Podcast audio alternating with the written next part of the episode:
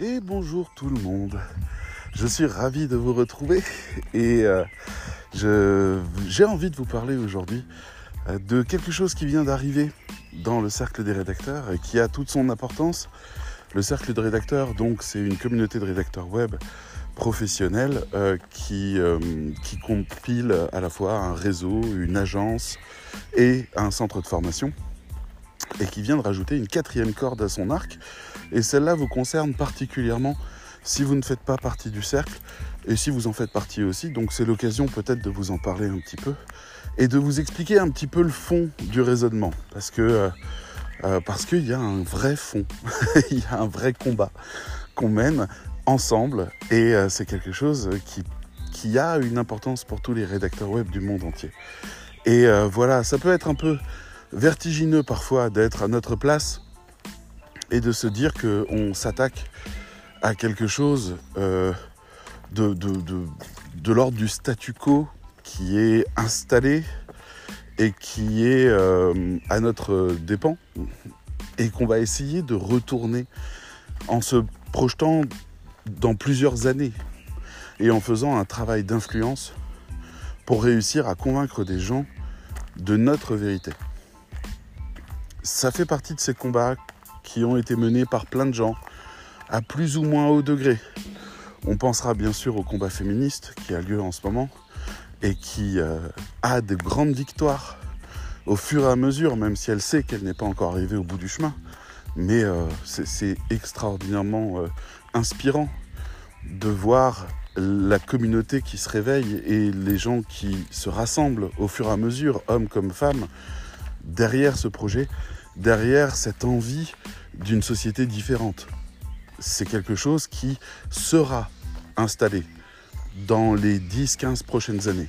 La nouvelle génération qui est là est déjà biberonnée à ce changement de vérité qui est le changement de paradigme dans lequel on était, le patriarcat, qui était de dire euh, euh, que la société était composée d'hommes et de familles, en oubliant largement les femmes dans l'histoire et en les reléguant à un second rôle de faire valoir ou de, soutien ou euh, de, de, de, je sais pas comment vous dire, bref, les tâches subalternes, les trucs comme ça, c'est aberrant maintenant qu'on décide de poser la notion d'équité ou, la notion d'égalitarisme, c'est dans quoi moi je m'inscris depuis toujours.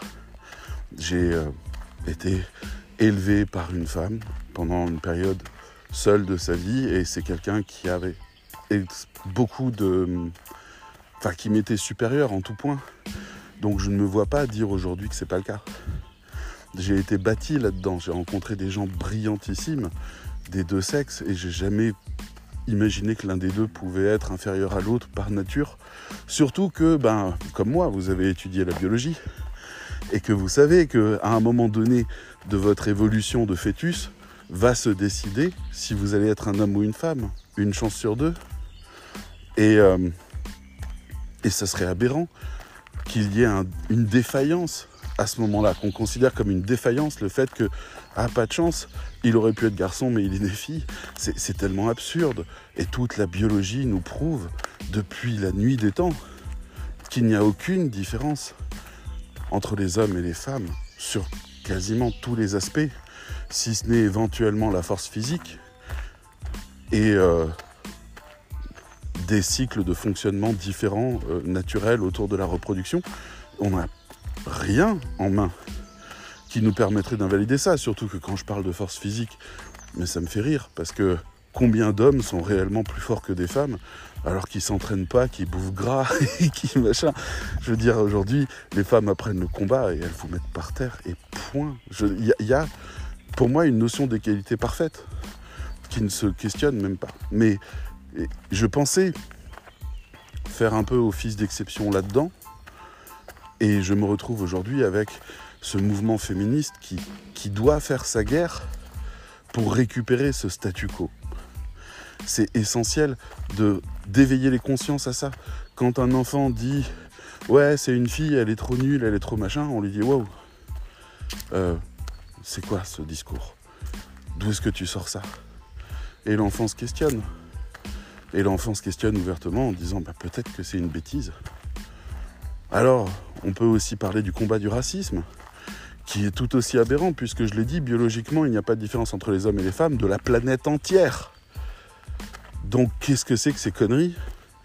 D'imaginer qu'il y aurait des races inférieures alors qu'on a le même taux de surdoués partout dans le monde. Il y en a autant peu importe les civilisations, peu importe leur taille, les papous, les grands, etc., que les, japonais, on a des physiques qui peuvent être différents et qui sont adaptés au domaine dans lequel on est. Mais aucune intelligence n'est inférieure à une autre. Mais ça, c'est exactement le même problème qu'on avait eu. Je fais des liaisons qui, si ça se trouve, sont pas valables. Hein.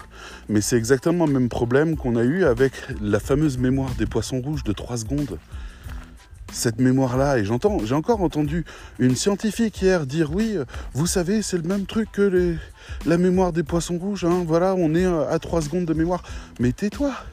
Les poissons n'ont jamais eu 3 secondes de mémoire. Jamais. Les poissons ont une excellente mémoire.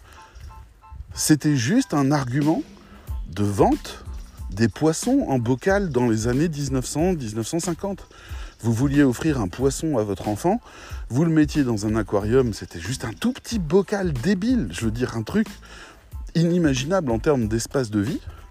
On mettait le poisson là-dedans, il tournait en rond, et le gamin disait mais, mais il, s'ennuie, il souffre. Et on lui disait, mais non, voyons, il a trois secondes de mémoire. T'inquiète pas, il est tout le temps en train de redécouvrir le monde. Ah, c'est joli, bonjour. Ah, c'est joli, bonjour. Ah, c'est joli, bonjour. Et c'était faux.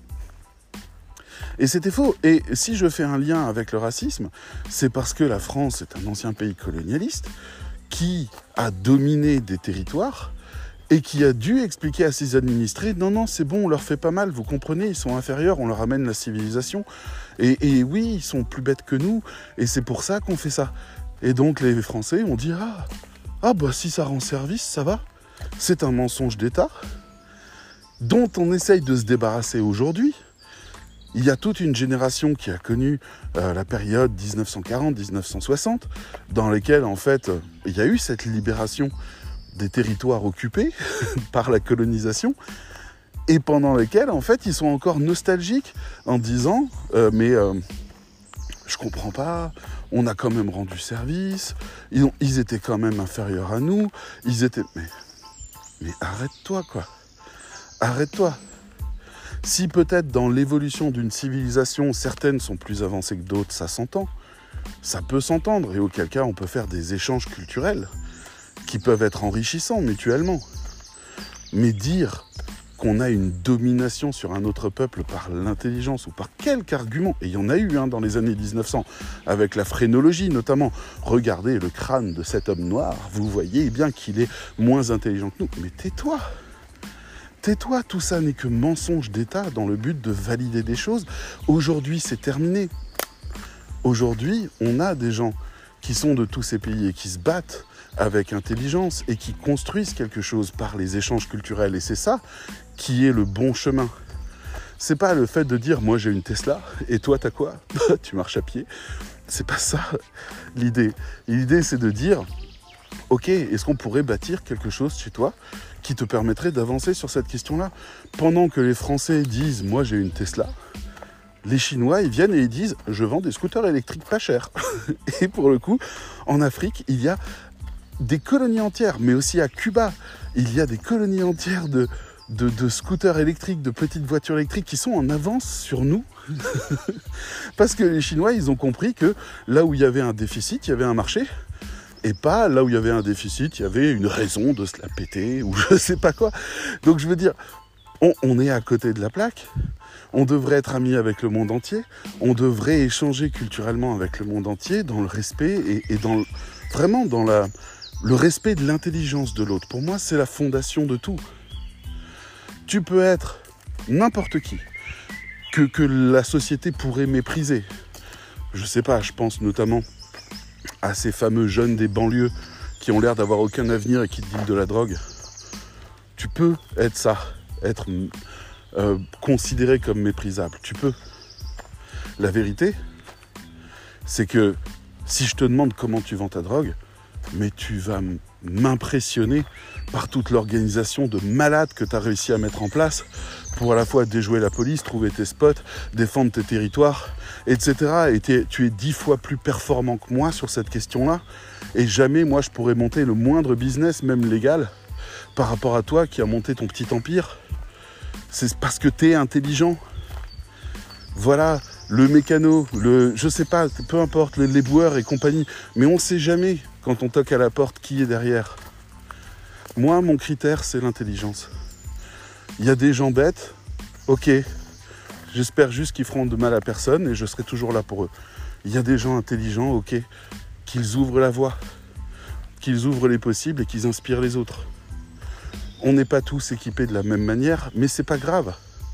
Le cœur est le fondement de tout le cœur. S'il y en a qui ont cette chance d'être plus vifs que les autres, qui mettent ça au service de la communauté.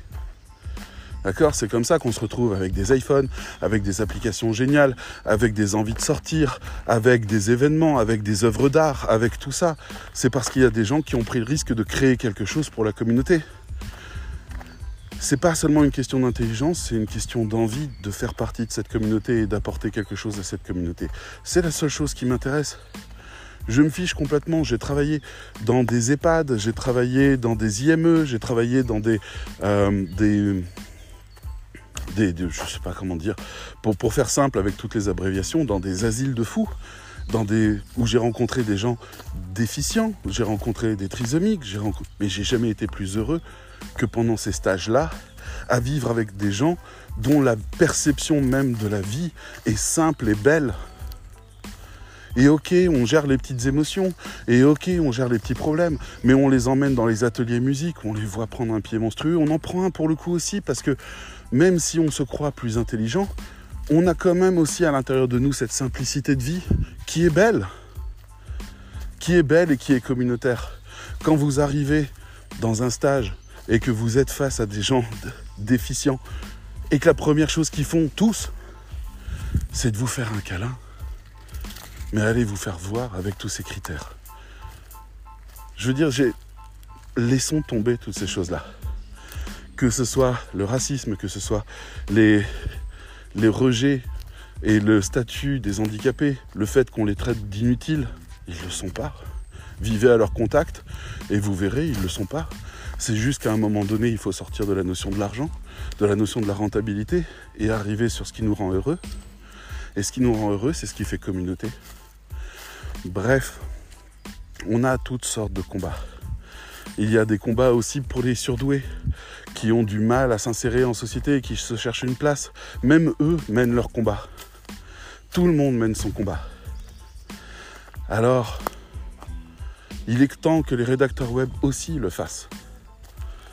Parce que les rédacteurs web, bon Dieu, mais qu'est-ce qu'on leur a fait? aux autres métiers.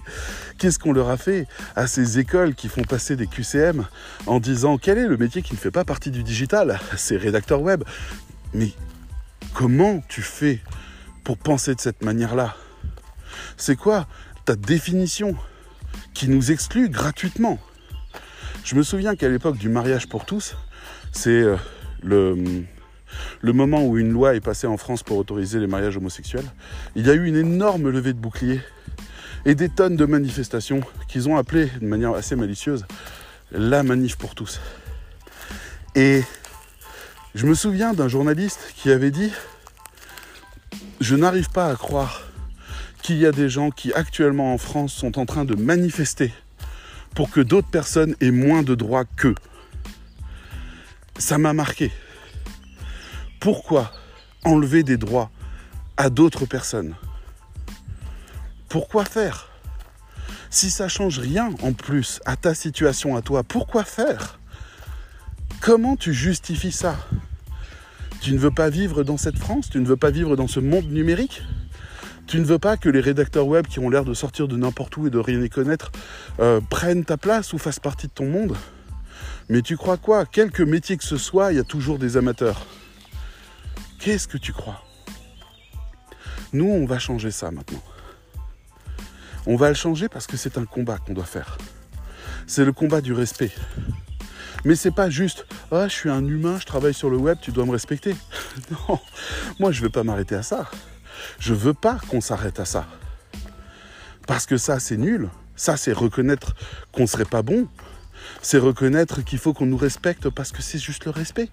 Ah, vas-y, respecte frère. C'est pas ça. Le véritable enjeu, c'est de dire mais euh, si moi je suis pas là en tant que rédacteur web, dis-moi qui va écrire le spirit du site Qui va écrire la voix de la marque? Vous pourriez me dire les storytellers ou les, ou les copywriters, c'est pas leur domaine. Ils sont sur d'autres types de domaines. Moi, je vous parle de tous ces indices qui nous donnent l'impression d'être chez quelqu'un de cohérent.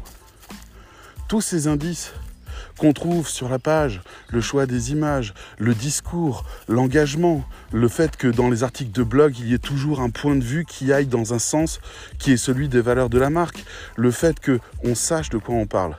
Les rédacteurs web doivent se mixer avec le marketing, même s'ils ont l'impression que c'est un autre domaine que le leur, parce que le marketing, c'est de la communication, et c'est de la communication qui est pensée pour faire quelque chose qui n'existe pas dans le monde naturel, dans la forêt, tout ça, tout ça.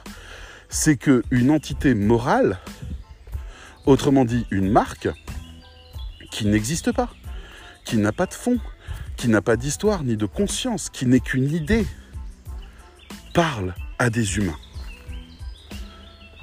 Il n'y a que nous qui faisons ça les vendeurs, euh, copywriters, là, qui nous vendent et qui utilisent tous les leviers psychologiques en croyant qu'ils trouvent des mots qui font rêver et qui sont magiques, alors qu'en fait ils appliquent des recettes de cuisine issues de la psychologie sociale et de la manipulation des foules. Ouais, arrêtez, s'il vous plaît, revenez un petit peu sur Terre et faites votre travail en arrêtant de nous prendre de haut comme si vous étiez nos supérieurs. Vous n'êtes en rien nos supérieurs. On ne fait pas le même métier, mais on pourrait faire le vôtre. Vous, vous pourriez pas faire le nôtre. Alors arrêtez. Arrêtez de croire que vous savez. Juste, on se détend. On est des frères. Ou les storytellers de l'autre côté, qui nous disent oui, alors il faut raconter cette histoire-là. Bah, vas-y, écris-les. Vas-y, fais émerger cette sensation-là. Vas-y, fais émerger dans cet article de blog là sur lequel tu fais pas la documentation suffisante parce que ton idée c'est juste de raconter des émotions, de raconter un bout d'histoire, alors que nous on est vraiment dans l'échange viens nous chercher, viens nous dire que nous ne savons pas faire ce qu'il faut. Il n'y a pas de problème. Nous, on est capable de choisir le sujet en fonction non pas des intentions de recherche, mais de ce qui fera lien entre une marque et son public. On est capable de le penser de cette manière-là. Les marketeurs peuvent le faire de loin, mais nous, on plonge dans la documentation et on va chercher l'information dont on a besoin. Je veux dire, on est à la croisée entre ces trois mondes il y a un espace vide entre le journaliste, le storyteller, le copywriter.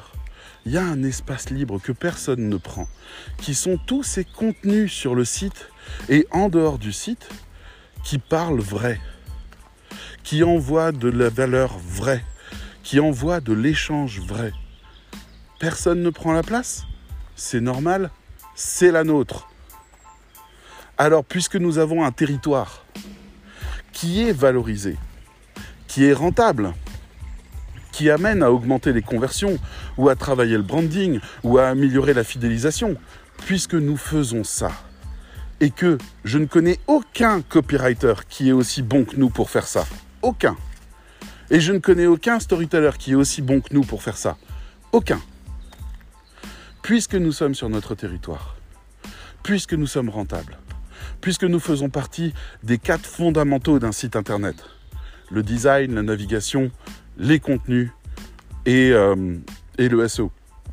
Puisque nous faisons partie de ces quatre fondamentaux, laissez-nous nous asseoir à la table. Voilà ce que nous devons transmettre à la fois aux storytellers, aux copywriters, aux journalistes et aux autres en disant il y a un territoire ici et c'est le nôtre et vous n'avez rien à y faire. Et si vous crachez sur les fiches produits, n'oubliez pas que dans les fiches produits, nous on insuffle quelque chose. On n'est pas là juste pour vous faire du blabla. On n'est pas là juste pour vous donner les indications. On est en train de communiquer dans les fiches produits parce qu'on sait comment elles marchent. On sait comment marchent les pages catégories. On sait comment marchent les guides. On sait comment marchent les pages secondaires, comment marchent les pages à propos, comment marche la homepage. On le sait. C'est notre métier de savoir comment construire un site internet en termes de discours et de contenu. C'est notre métier. Mais il y a des choses que nous ne devons pas faire. Nous ne devons pas prétendre faire du storytelling si nous n'en avons pas la formation. Si nous ne savons pas définir une marque avec le client définir un positionnement marketing, trouver le why, développer une communication adaptée. Si nous ne savons pas faire ces choses-là, ne parlons pas du fait que nous sommes storytellers. C'est pas le fait de savoir écrire un article en cinq étapes avec le, comment s'appelle le parcours du héros. C'est pas ça. C'est pas ça le storytelling. Arrêtez. Ça c'est rien, c'est un gadget. Il y a des gens qui croient qu'ils arrivent à vendre ou à multiplier les ventes de leurs clients parce qu'ils ont réussi à faire un texte à peu près potable utilisant cette règle-là. Alors qu'en fait, tout le reste du site, c'est un patchwork d'idées, un patchwork de personnalités. Ça n'a aucun sens. Ne dites pas non plus que vous savez faire du copywriting. Les rédacteurs web, ne dites pas ça, arrêtez de le dire.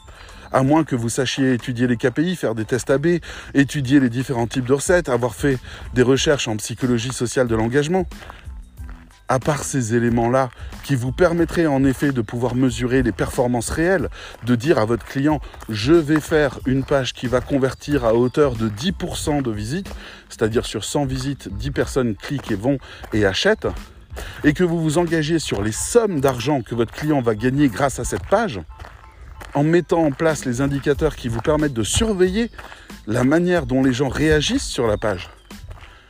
Si vous ne faites pas ça, taisez-vous. Vous ne faites pas de copywriting, vous faites juste des textes qui ont des CTA, c'est-à-dire des call to action, qui sont capables éventuellement, dans le hasard comme ça, que quelqu'un vienne et passe. C'est bien, vous êtes rédacteur web. Vous savez faire des articles de blog branding, des articles de blog marketing, vous savez faire ça. Vous savez faire des pages qui pourraient éventuellement vendre. Mais arrêtez. Si vous avez fait aucune étude de la cible, si vous avez fait aucune enquête approfondie sur ses désirs, si vous n'avez pas listé ses pain points, si vous n'avez pas compris le mode de fonctionnement de cette cible et son mode de consommation, taisez-vous.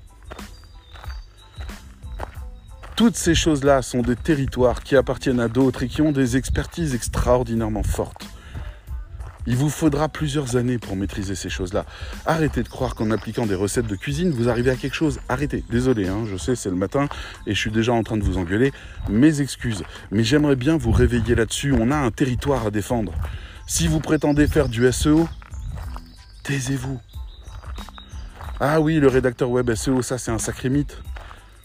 Mais soit vous faites du vrai SEO, c'est-à-dire vous faites de l'extraction de mots-clés sur les principaux concurrents, sur la principale requête du client en extrayant plus de 120 000 mots-clés que vous allez classer après par ordre alphabétique en faisant de nettoyage de l'épurage pour finalement créer une grappe complète de contenu optimisé par rapport à la technique du site internet tout en multipliant les backlinks de l'autre côté pour pouvoir réussir à faire du positionnement. Soit vous savez utiliser des outils qui coûtent 200 euros le mois pour pouvoir réussir à scanner tout un site, extraire les différentes empreintes lexicales pour pouvoir savoir comment développer les contenus les meilleurs et en réussissant à étudier au passage les différentes requêtes les plus pertinentes qui sont liées à des intentions de recherche de la cible et pas d'une autre soit vous vous taisez. Vous savez pas faire de SEO, vous savez enrichir un texte à partir du moment où on vous en donne les consignes. Et ça, c'est très très très très très très très bien déjà. Mais ça, c'est le milieu du rédacteur web. C'est chez nous. Tous les rédacteurs web dignes de ce nom savent faire ça. Pour le reste, gardez en tête que vous bricolez. Gardez ça en tête. Je veux dire, c'est ok. Vous avez un client, il n'a pas les moyens de se payer une analyse SEO complète chez un référenceur professionnel. Il passe par vous. Bon, ben, on va y aller au pifomètre. On va lui dire, ah, vous avez un SAV Ouais, c'est quoi les principales questions qu'on vous pose? Ça, j'en ai, discuté avec un, un client qui a un site, enfin qui a un tool en ligne, un outil qui est un outil de comptabilité, qui fait de la compta. Et je lui ai dit, mais vous avez un SAV Vous avez euh, un endroit où les deux gens vous demandent euh, de- des réponses par rapport à certaines choses? Oui. Bah, et si on sortait le top 10 et qu'on faisait des articles là-dessus? Parce que si vos clients qui utilisent votre outil se posent la question de comment on fait telle ou telle écriture comptable, bah, très probablement le public à l'extérieur aussi. Si le public à l'extérieur fait cette recherche-là, c'est clairement qu'il est en train de faire de la comptabilité. S'il arrive sur votre site, il se dit tiens, euh, qu'est-ce que ça a de spécial? Et que là, vous arrivez à argumenter en disant bah nous, on a des experts qui répondent à vos questions en interne. Waouh Je veux dire, ça coûte combien d'avoir les recommandations ou les réponses euh, qu'on doit chercher tout seul et où on doit galérer sur Google? Euh, Est-ce que vraiment c'est cher de payer, je crois que c'est 100 euros par an? Est-ce que c'est cher de payer 100 euros par an si à la fois on a un logiciel qui est très très bien et très complet et très facile à prendre en main, avec tous les outils pour aller vite et pour tout vérifier correctement, et que de l'autre côté, on a un centre d'aide où des gens nous répondent quand on a une difficulté d'écriture à la place de galérer sur Google? Est-ce que vraiment ça vaut pas 100 euros par an? Et là, la personne peut être convaincue parce qu'on a fait le chemin. On lui a dit, regarde, hé, hé, hé, tu vois, tu es en train de galérer là. Tu vois, tu es en train de chercher comment on fait cette écriture, tu le vois Eh ben nous, on t'aurait apporté la réponse tout de suite. Voilà. C'est un tunnel de vente assez simple. On se positionne face au problème du client. Mais ça, le, le client qui a créé l'outil, il a ces données-là. Il pense juste à pas les utiliser, c'est dommage. Il est passé par un SEO. Vous savez ce que le SEO lui a dit? Oui, il faut écrire des cours sur, euh, euh, sur, la comptabilité. Comment on inscrit tel truc? Qu'est-ce qu'on fait là? Comment marche la comptabilité dans ce pays, dans celui-là, dans machin? Sans de réponse pratique, juste de la théorie. Et quand j'étais face au client, je lui ai dit Mais euh, moi, euh, si je voulais, si je cherchais votre outil et que je vous trouvais avec des cours, bah, c'est pas moi qui vais demander ah au fait euh, euh, comment euh, ça marche au niveau des caisses administratives quand on fait ces... je m'en fous. Je m'en fous. Moi je viens chercher des réponses parce que je galère avec ma comptabilité. J'ai pas besoin que vous m'expliquiez et me formiez à la comptabilité. J'ai besoin que vous me donniez une réponse. Si vous le faites je vous prends. Donc là le client il s'est arrêté. Il a dit mais c'est vrai que c'est logique. Bah ouais. Je suis rédacteur web je réfléchis les tunnels de vente. Je ne fais pas forcément les pages qui vont convertir, mais je suis capable de penser un tunnel de vente en- parce que je suis capable d'analyser le, client type idéal, les problématiques, les pain points, et finalement quelle réponse on peut lui donner. Maintenant, il faut optimiser SEO, réussir à sortir, euh, s'assurer que les requêtes sont en effet bien recherchées, trouver éventuellement d'autres recherches que Google a enregistrées grâce à Google Trend ou d'autres trucs comme ça ou euh, ask, euh, comment c'est? Answer the question, je sais plus. Bref, euh, on peut faire ces choses-là. C'est notre métier. Alors, ça fait 30 minutes que je vous parle de mon combat. et je vous ai pas encore dit l'essentiel. Je suis désolé, je suis ravi que vous restiez jusque-là et écoutez mes élucubrations. J'espère qu'elles vous inspirent et qu'elles vous aident. Mais voilà, j'étais venu aujourd'hui humblement vous annoncer que le cercle des rédacteurs va mener ce combat-là. Tout ce que je viens de vous expliquer, tous ces combats qui sont des combats d'injustice, immérités, qui nécessitent de faire une mise à jour. Il y a quelques années encore, les rédacteurs web ne, ne faisaient pas de marketing, se contentaient de faire ce qu'on leur disait. C'est vrai, quand j'ai commencé, c'était ça. J'ai commencé il y a 10 ans, c'était ça. Mais aujourd'hui, c'est plus le cas. Aujourd'hui, les rédacteurs sont formés de manière bien meilleure, que ce soit au cercle ou, comme je commence à le distinguer, dans les autres formations qui peuvent exister. J'en ai déjà repéré deux qui, ça y est, parlent de marketing. Ah mon Dieu, enfin, merci, bienvenue, bienvenue. On va commencer à changer les choses.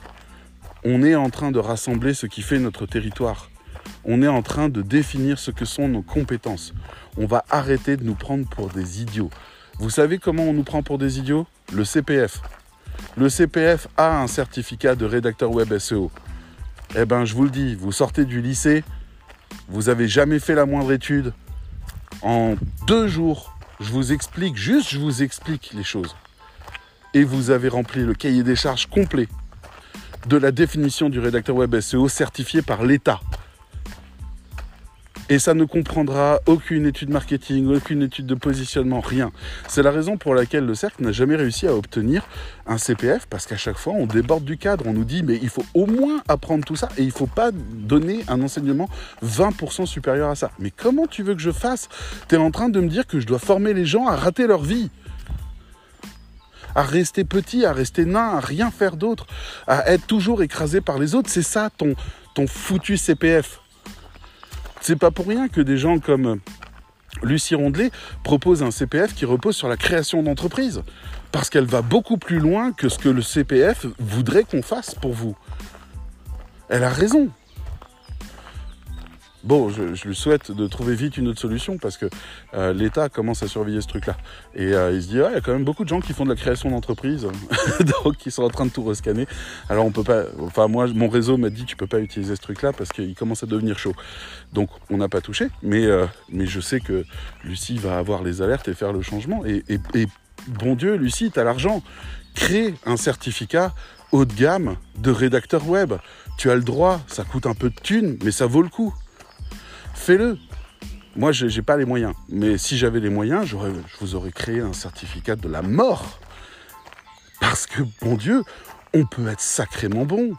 Quand moi, j'ai les élèves du cercle qui viennent me dire, mais euh, tu sais que euh, euh, ce client-là m'a demandé d'analyser son site en live pour voir en fait tous les points d'évolution.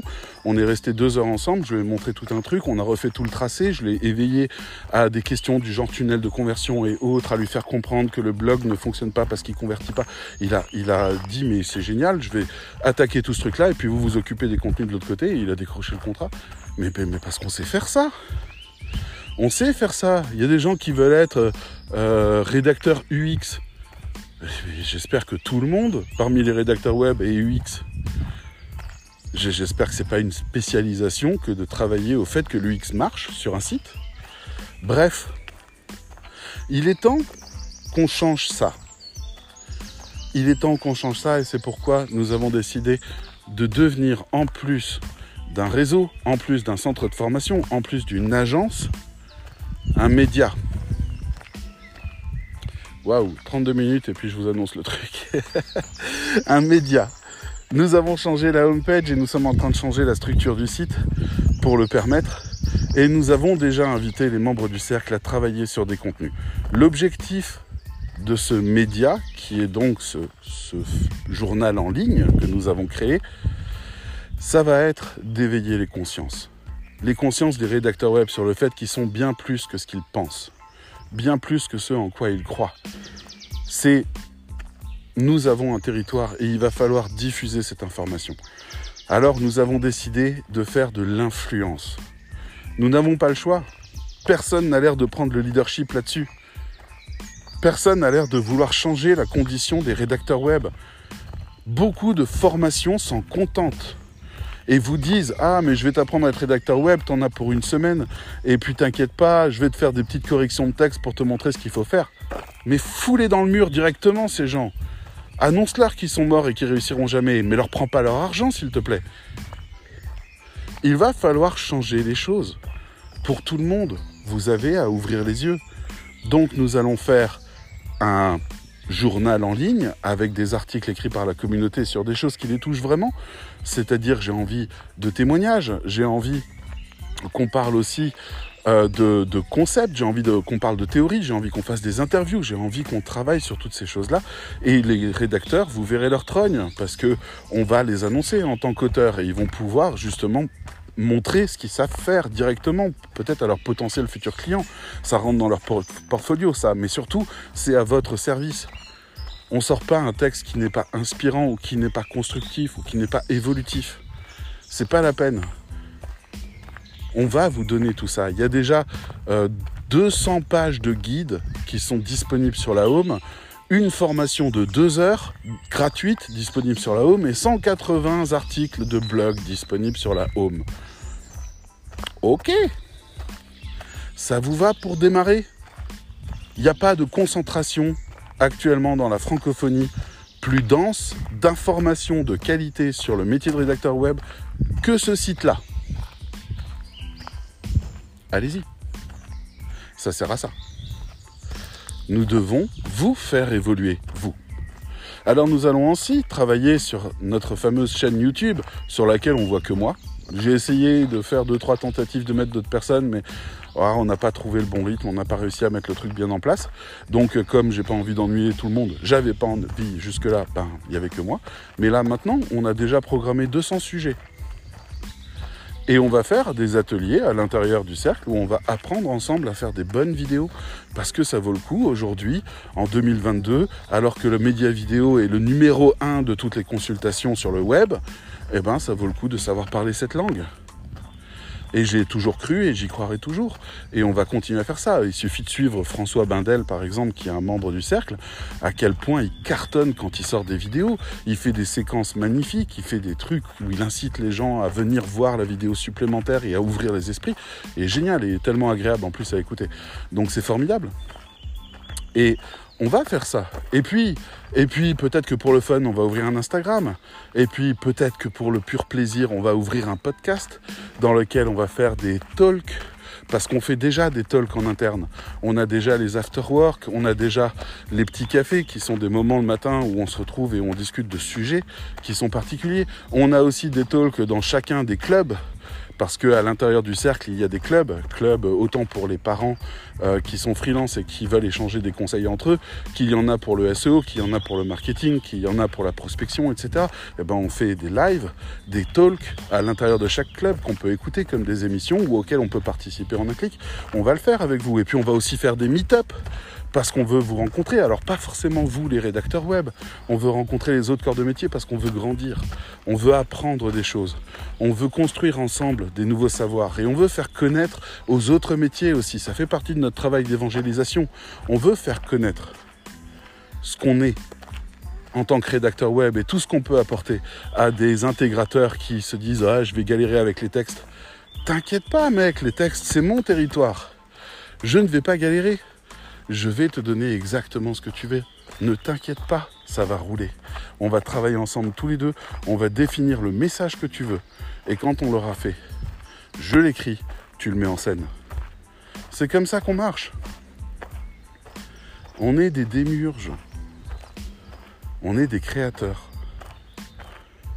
On n'est pas là pour faire ce que les autres nous disent. Moi, j'ai encore vu quelque chose qui me flingue, ça me fume, que des gens considèrent encore que c'est quelque chose de valable. Il y a des gens sur LinkedIn qui trouvent génial de mettre les commentaires euh, dithyrambiques de leurs clients. Vous allez me dire, bah, c'est très bien. Le client, c'est celui qui paye, il est très content, il félicite, il marque Oh là là, elle a très très bien travaillé, elle a bien écrit, elle a même rajouté des trucs personnels, euh, elle a fait sa propre recherche, c'est vraiment de la bonne qualité, ah merci. Bah, je suis d'accord, je suis d'accord. Je veux dire, euh, les boulangers, les pâtissiers, on peut aussi mettre des commentaires sur leur page, euh, etc. Mais à un moment donné, quand vous êtes chef de restaurant et que vous cherchez un pâtissier, d'accord Vous ne tenez jamais compte des commentaires de ses clients. Pourquoi? Parce que ces clients ne connaissent pas le métier. Vous parlez à des gens, vous mettez en avant le témoignage de gens qui ne connaissent rien à notre métier, qui en ont même une vision fausse, qui vous applaudissent parce que vous avez écrit plus que ce qu'ils vous avaient demandé. Mais c'est quoi cette définition du métier qui apparaît? Où il y a de la valorisation à dire regardez ce mec, lui là, il sait pas du tout ce que je fais dans la vie. Alors je lui ai donné un texte, il l'a lu, il sait même pas pourquoi le texte est bon. J'ai mis des leviers à l'intérieur, il les a même pas repérés. Il s'est fait balader parce que je suis bon. Donc il a lu le truc, il a dit ah c'est génial. Je me suis retrouvé à la fin, c'était enthousiasmant et puis j'avais envie d'acheter le produit. Vraiment, oh là là, c'est bien écrit. Il sait même pas les recettes de cuisine que j'ai utilisées pour pouvoir faire ce texte-là. Et lui, il est en train de m'envoyer un message pour me dire écoute petite, génial, tu travailles vraiment bien. Alors si pour vous ça c'est ok, c'est ok, je discute pas. Si pour vous c'est ok, moi je vais vous dire, dans la mini formation de deux heures qu'on a mis et qui est disponible sur le site du cercle, pour tout le monde, hein, c'est gratuit, il y a un chapitre qui s'appelle Le client, ce gros nul. J'utilise cette expression-là pour qu'elle rentre dans la tête des gens. Vous travaillez pour des gens qui ne savent pas ce que vous faites c'est rarissime que vous ayez un client qui sache précisément ce que vous faites. J'en ai eu un dans ma vie. un seul. Il s'appelle Grégory Coste. Il est connu, vous pouvez y aller. C'est un mec qui fait de la formation aujourd'hui. C'est un mec qui avait un énorme bagage dans le domaine marketing, mais qui a été rédacteur web pendant des années. C'est la plus belle représentation que je connaisse du rédacteur parfait. À ma connaissance, il n'y a pas mieux. Il est formé au SEO à haut niveau, il est formé au marketing à haut niveau, il a dirigé des agences, il a dirigé des équipes, etc. etc. Le seul bémol, c'est quand il vous envoie un briefing, euh, il faut que vous retravailliez parce que parce qu'il y a des couleurs partout, il y a des textes partout, il y, a, il y a toutes les idées qui ont été balancées, c'était un peu compliqué, mais à part ça, bon Dieu, qu'est-ce qui nous a formés quand on était assez romantique et qu'on travaillait ensemble? Qu'est-ce qui nous a formés? Donc c'était fantastique. Moi, j'ai vraiment envie de vous faire comprendre qu'il y a ce chemin-là qui existe. C'est-à-dire, vous pensez tous que le fait d'être euh, rédacteur web, c'est l'étape avant storyteller, copywriter, journaliste, j'en sais rien. Pas du tout. Vous avez même pas remarqué qu'il y avait un chemin de progression gigantesque à l'intérieur du métier de rédacteur web. Vous pouvez devenir rédacteur web élite, parce que premium, on l'utilise plus. Mais élite. Vous pouvez être consultant en contenu. Vous pouvez être spécialiste des contenus web et des contenus de site web. Vous pouvez être euh, responsable content manager de la structuration d'un site web. Appelez ça comme vous voulez. Mais en tout cas, vous avez un chemin de progression gigantesque. Et moi, mon boulot, ça va être de diffuser ça au plus de monde possible. C'est le boulot du cercle. C'est comme ça qu'on va faire comprendre aux gens que c'est un vrai métier. Et c'est comme ça que il va y avoir des évolutions. Si on arrive à implanter cette idée, si on arrive à convaincre les gens de cette réalité, qui est différente du fait que bah si tu n'as jamais étudié mais que tu sais à peu près écrire bien, tu peux être rédacteur web. Si on arrive à implanter cette idée de métier et à la défendre et à la territorialiser, alors les formations que vous trouvez en ligne, celles qui vous amènent pas à ça vont disparaître, celles qui vous amenaient à peu près à ça vont évoluer pour vous amener vraiment à ça. Et au fur et à mesure, en fait, les écoles vont s'adapter et au fur et à mesure, la définition sur Wikipédia va changer. Regardez bien cette définition parce que moi, c'est mon objectif quand vous la verrez changer en disant rédacteur web, spécialiste de contenu écrit, marketing et SEO avec objectif de communication, quelque chose de cet ordre-là, qui définit clairement le, patrimoine qui est le nôtre et qui pose la limite. Attention à ne pas confondre avec copywriter qui s'occupe des actions de vente sur le site internet et des actions de fidélisation. Ne pas confondre parce que c'est pas le métier, ils ne travaillent pas sur le même secteur, ils n'ont même pas les mêmes outils. Alors, quand on aura atteint ça, je pense qu'on sera arrivé à destination et qu'on aura changé la face du monde pour les rédacteurs web. Et quand je vous dis ça, je n'oublie absolument pas les rédacteurs web qui sont en francophonie du Sud. Je ne les oublie pas. C'est eux les premiers exploités on a des gens en France qui ont de quoi pleurer avec le comportement de leurs clients et les payes ridicules, etc. Mais les premiers exploités, ceux qu'on a même le culot de laisser dans la misère, alors même qu'ils coûtent déjà trois fois moins cher en étant payés raisonnablement, c'est un culot monstre. Imaginez ça. Un texte à 50 euros que vous pourriez payer à un Français, il vous coûterait 18 euros de manière tout à fait raisonnable et équivalente si vous le payez à Madagascar eh ben, on va payer le rédacteur qui a fait ce texte-là 2 euros. Imaginez quand même l'insulte et au-delà de l'insulte, la cruauté. Alors moi, je vous le dis, tant que nous ne serons pas solidaires, nous n'aurons rien compris.